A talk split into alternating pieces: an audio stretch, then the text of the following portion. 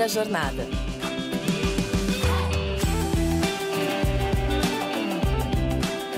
Salve, salve! Sejam todos muito bem-vindos a mais um episódio do Primeira Jornada, um programa papo reto feito pela SPM que te ajuda a escolher uma carreira e refletir sobre o seu futuro profissional. Eu sou a Zá Coelho e tô aqui para te acompanhar na descoberta desse universo de possibilidades e caminhos do mercado de trabalho. A inovação tecnológica e as mudanças comportamentais da sociedade estão transformando o direito. Quem hoje atua nessa área precisa estar tá antenado com novas tecnologias e preparado para lidar com desafios complexos da era digital, como a proteção de dados, a liberdade de expressão e as fake news. Mas afinal, quem é o advogado do futuro? Quais outras profissões quem se forma na área pode exercer? E o que é que se aprende em um curso de direito além das disciplinas tradicionais?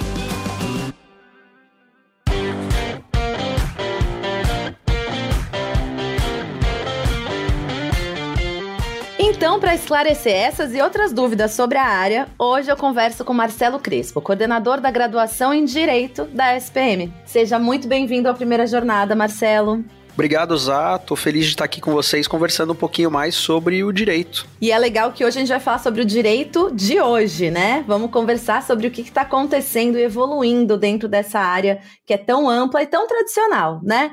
Para começar, Marcelo, conta um pouquinho pra gente assim sobre os principais mitos sobre a carreira de direito. Eu imagino que tenham vários, né?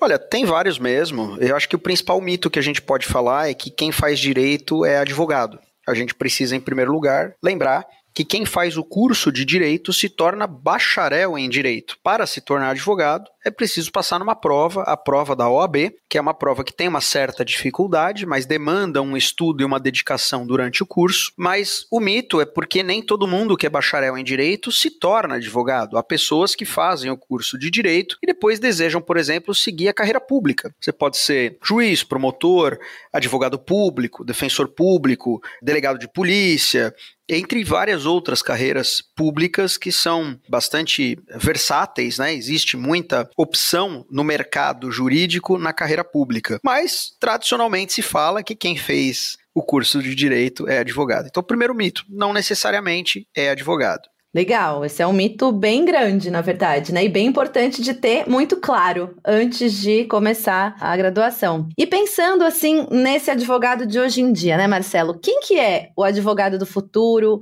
Quais são os desafios, assim, pensando inclusive no direito digital? O que, que você pode falar sobre esse cenário atual pra gente? O curso de direito, tradicionalmente falando, é algo que a palavra tradicional está relacionado curso de direito em qualquer lugar do Brasil, normalmente tem o mesmo formato, você aprende as mesmas matérias, da mesma forma, sem muita atualização, sem muita evolução. Bom, nós estamos vivendo aqui depois do ano 2000. Nós já estamos entrando em décadas depois do ano 2000, o que significa dizer que a nossa vida ela é muito mais dinâmica do que era no passado as nossas interações são muito mais complexas e estão muito mais online. Eu costumo brincar e falar que um smartphone é muito mais smart e muito menos fone, porque a gente usa menos para fazer ligações telefônicas e usa mais para qualquer outra coisa. Com o smartphone você pede a sua comida, você pede o seu veículo, o seu carro, você usa o seu bilhete no metrô, você paga suas contas no banco, você faz o cadastro, enfim, na prefeitura, você agenda um serviço no Poupa Tempo, entre várias e várias e várias outras coisas. Você tem ali a sua carteira de vacinação, se você está vacinado de Covid ou não, você puxa pelo smartphone, entre várias coisas. A nossa vida hoje ela é muito digital e ela nunca vai se tornar menos digital. A tendência é sempre sempre haver mais tecnologia,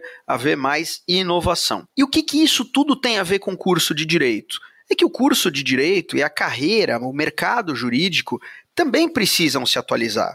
Porque quando eu comecei a fazer a faculdade, no longínquo ano de 1998, não existiam smartphones, existiam alguns celulares, mas eles, eu, eu brinco, eles, eu, eu, falo que eles eram not so smartphones, eles não eram tão espertos. Só fones. Assim.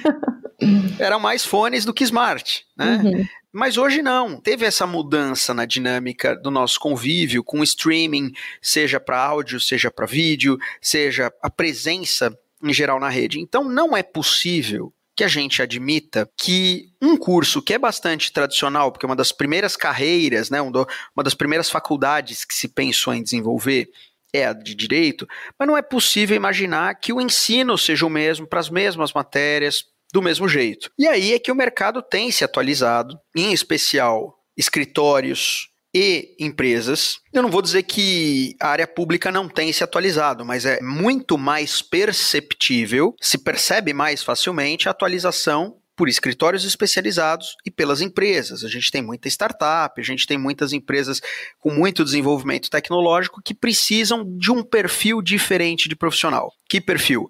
Um profissional que entenda de tecnologia, um profissional que entenda de gestão, que entenda de crime digital, que entenda de proteção de dados, que entenda de inteligência artificial, mas que, por outro lado, tenha características profissionais que vão além do direito. Então não é só conhecer a lei de proteção de dados, é entender como se faz uma boa apresentação, é entender como se faz uma boa gestão de finanças, você tem um pensamento empreendedor e todas essas características mais novas, mais modernas que eu estou trazendo aqui, é justamente o que o curso de direito da SPM traz como diferenciais. Né? O nosso Life Lab, que é o nosso laboratório de soft skills, onde você vai aprender ali fazer uma apresentação de projetos, ideias, tem o pensamento empreendedor, tem disciplina de gestão de conflito, negociação, entre várias outras. Dentro do curso de direito, você aprende matérias de direito e negócios digitais,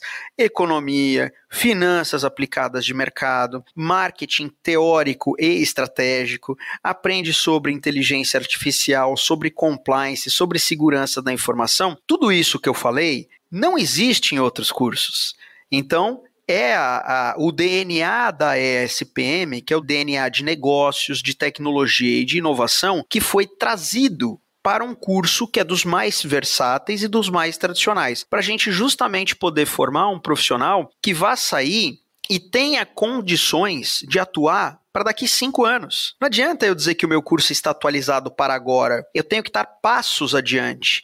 Porque o profissional que ele entra no curso de direito hoje, ele se forma em cinco anos. Então ele tem que estar atualizado no final de curso para trabalhar daqui a cinco anos e não trabalhar agora. Não posso dizer que o curso está atualizado até o momento. Eu tenho que estar antevendo o que terá no futuro. Eu tenho que fazer previsões de futuro, tá bem antenado com isso. Então, o curso de direito da SPM tem que estar antenado com o que, que vai acontecer nos próximos anos, porque o cara que vai sair daqui bacharel em direito e que vai querer ser advogado, juiz, promotor, vai fazer qualquer coisa da sua vida numa carreira pública, ele precisa estar preparado para esse tipo de desafio. Legal, legal, Marcelo. Acho que é super importante a gente contextualizar isso que você falou, né? No início, assim, alguns anos atrás, algumas décadas atrás, a gente não tinha problemática, os conflitos que a gente tem hoje, que são gerados a partir, sim, desse mundo mais digital, onde as conexões são mais digitais, os crimes, né? Assim, é tudo que pode acontecer tá em outra esfera também, e a gente tem que pensar nisso, considerar isso, e como você falou,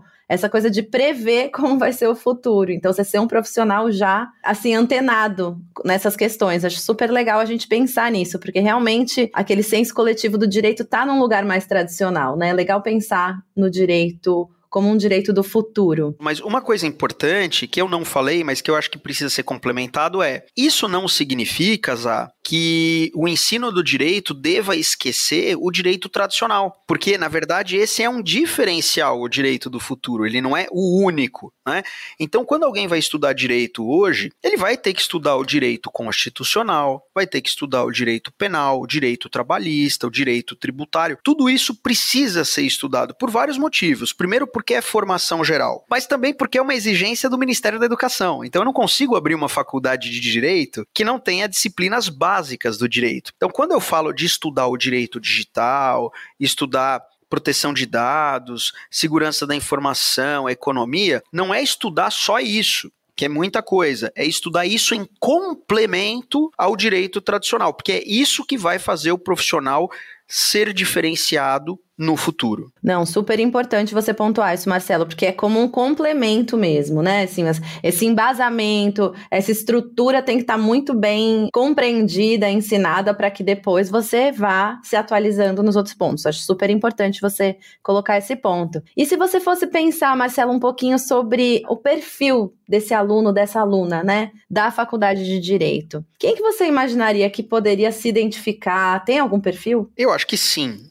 normalmente, quem gosta de cursar direito, quem pretende cursar direito, em primeiro lugar, são pessoas que têm que gostar de ler, de escrever, de falar, de se comunicar. Muita gente acha que direito é só escrever, mas a escrita é uma parte da comunicação. Então eu posso escrever bem, mas se eu não falar bem, se eu não me expressar bem, eu não estou fazendo uma comunicação efetiva. Então a primeira coisa é a pessoa tem que gostar de comunicação. Comunicação em geral, ela tem que gostar de pessoas, eu tenho que gostar de conversar com as pessoas, eu tenho que gostar de debater ideias, eu tenho que gostar de pensar em novos pontos de vista, porque eh, o estudo do direito é quase sempre uma teoria não exata, né? Então são pontos de vista. Olha, eu tenho uma lei e tenho uma interpretação dessa lei. Eu tenho uma disposição na lei que fala tal coisa, mas aquela tal coisa pode ser mais positiva, pode ser mais negativa, depende da interpretação, depende do que os tribunais estão dizendo. O tribunal tem um entendimento, eu entendo diferente. Como é que eu convenço o tribunal que o meu caso é diferente daquele outro? Então tem que ser,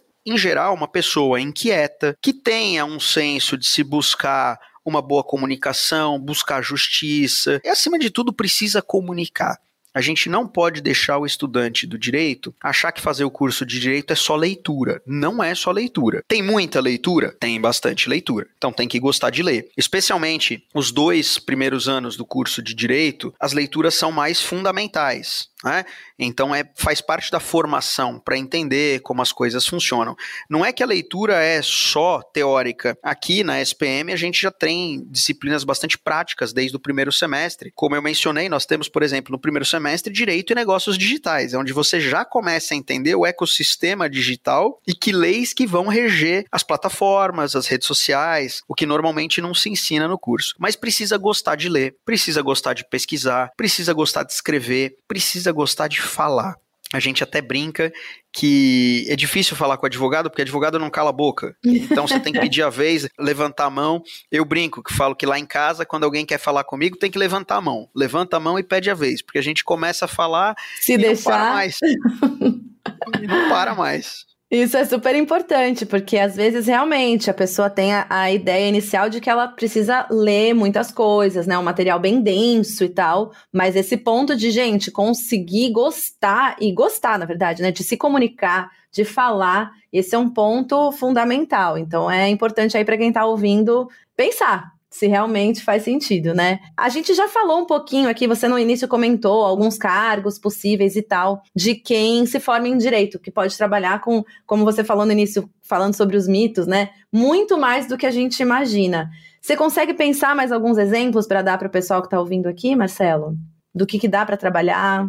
dá para trabalhar num montão de coisas. Então, assim, quando a gente começou a falar de mitos, um outro mito é achar que advogado é tudo igual porque não é. Vou falar assim: ah, eu me formei em direito, passei na OB, sou advogado. Legal, mas tem muita coisa na advocacia diferente. Então você pode trabalhar, primeiro, como um advogado contratado em um escritório que é de uma outra pessoa. Então é como se você fosse um empregado. Você pode fundar o seu próprio escritório. Você pode Dá para empreender, então.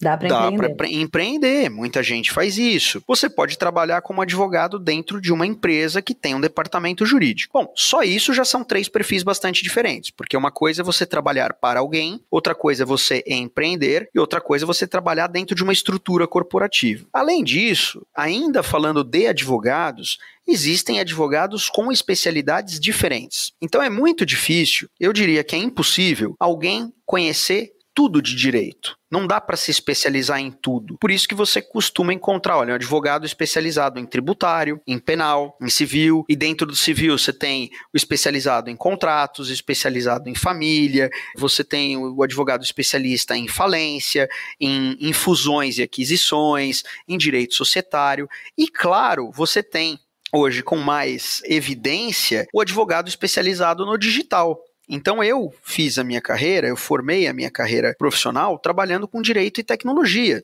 Me especializei em crime digital, proteção de dados, então são segmentos dentro do direito.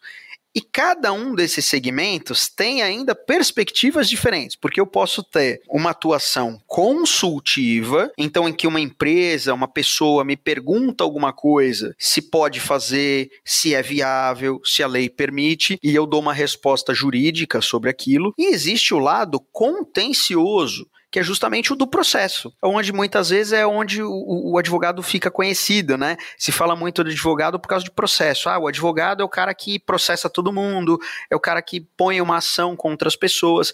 Tem esse lado, é importante saber, e existem perfis de profissionais que trabalham dos dois lados. Então eu comecei a minha carreira mais focado no contencioso, passei a trabalhar mais com a parte consultiva e ela no ramo do direito digital. Isso para falar só da advocacia. Olha quanta coisa. Se eu for falar de carreiras públicas, isso também tem a variedade, porque você tem delegado de polícia nos estados e você tem o delegado de polícia federal. Você tem promotor de justiça, que é o Ministério Público nos estados, e você tem os procuradores da República, que é o Ministério Público Federal. Você tem os juízes de direito, que são juízes nos estados, e você tem os juízes federais. Então, só falando em Ministério Público e Judiciário já tem toda essa diferença. Marcelo, qual é a diferença, por exemplo, de um juiz estadual e um federal? O tipo de coisa que eles vão julgar tem algumas matérias que os estados podem regular. Tem outras coisas que a União federal é que vai regular. Então, discussões sobre crimes financeiros, crimes tributários podem ser federais. Se alguém sonega imposto de renda, é um crime federal. Se alguém tem uma ação contra o INSS, quer rever uma aposentadoria, nós estamos falando de uma questão federal. Estadual seria uma empresa contra uma outra empresa, por exemplo, se você tem um tributo estadual. Então tem âmbitos diferentes de atuação também no judiciário, também no Ministério Público, e dentro do judiciário e Ministério Público existem varas especializadas, varas criminais, a vara é, é, o nome técnico de onde o juiz trabalha, né? O juiz estadual. Então você tem uma vara empresarial, tem uma vara de família, tem vara criminal. Significa que tem juízes que trabalham mais com casos criminais, com casos de família, com casos empresariais.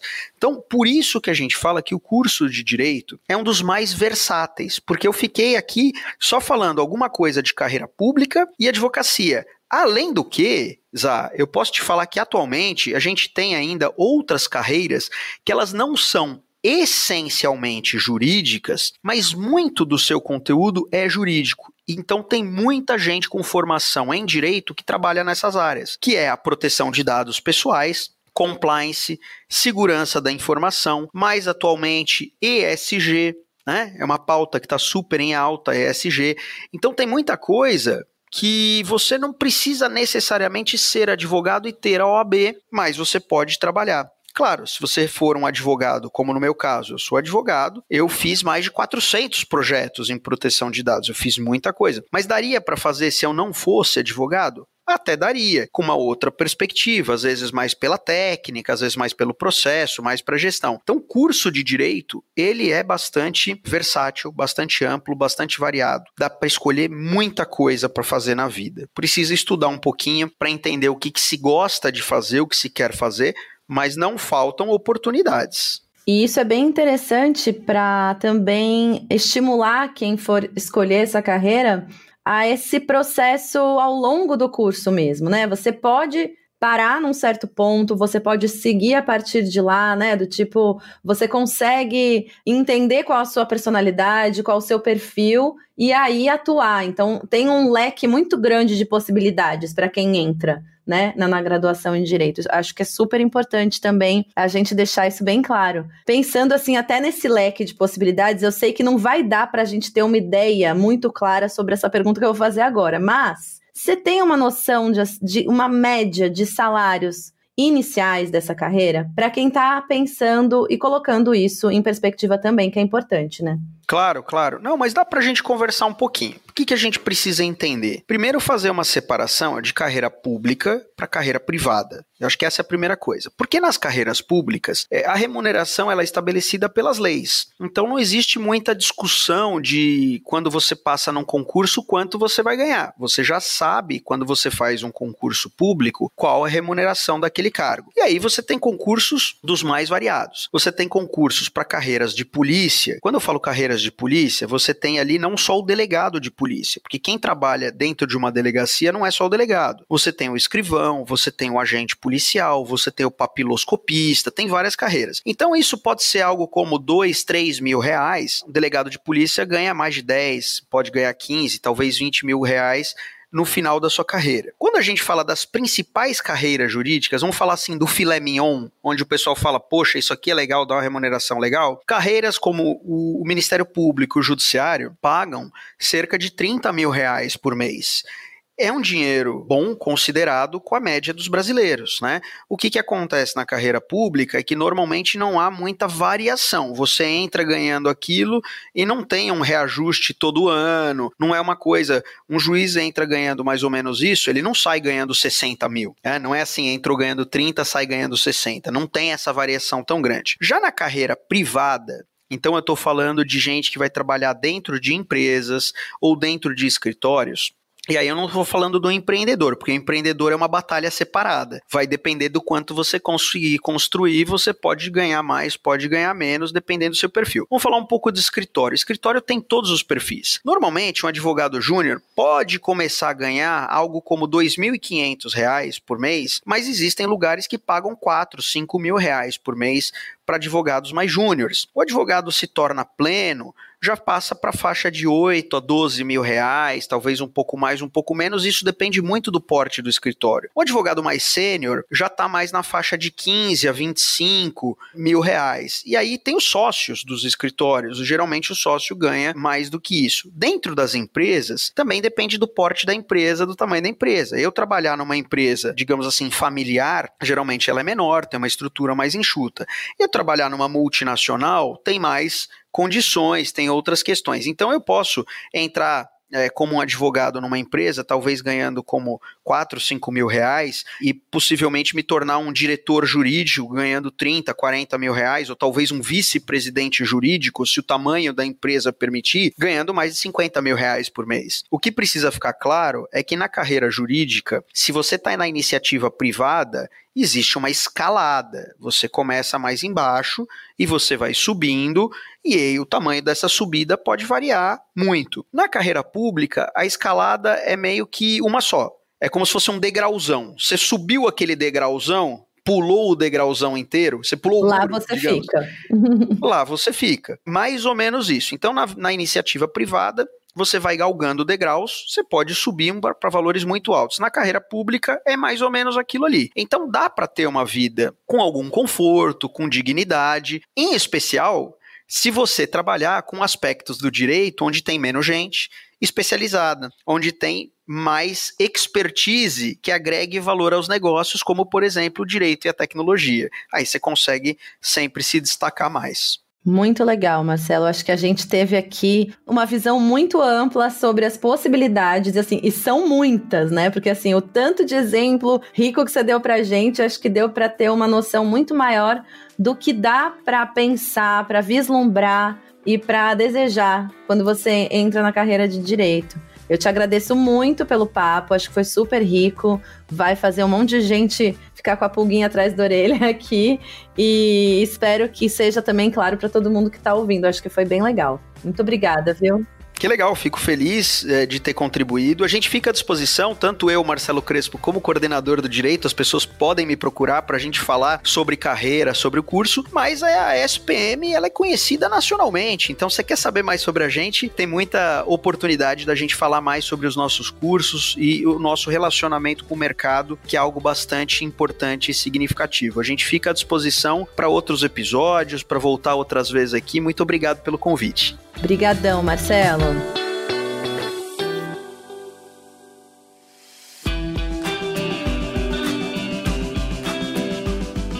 Como diriam os romanos, dura lex, sed lex. Do latim, dura é a lei, mas é a lei. Espero que o nosso papo tenha ajudado a tirar suas dúvidas sobre essa carreira tão tradicional e ao mesmo tempo atual e necessária, né, gente? Não se esquece de seguir o Primeira Jornada na sua plataforma de podcasts preferida e recomendar o programa para os seus amigos. Primeira Jornada é produzido pelo Núcleo de Conteúdo da SPM em parceria com a Maremoto.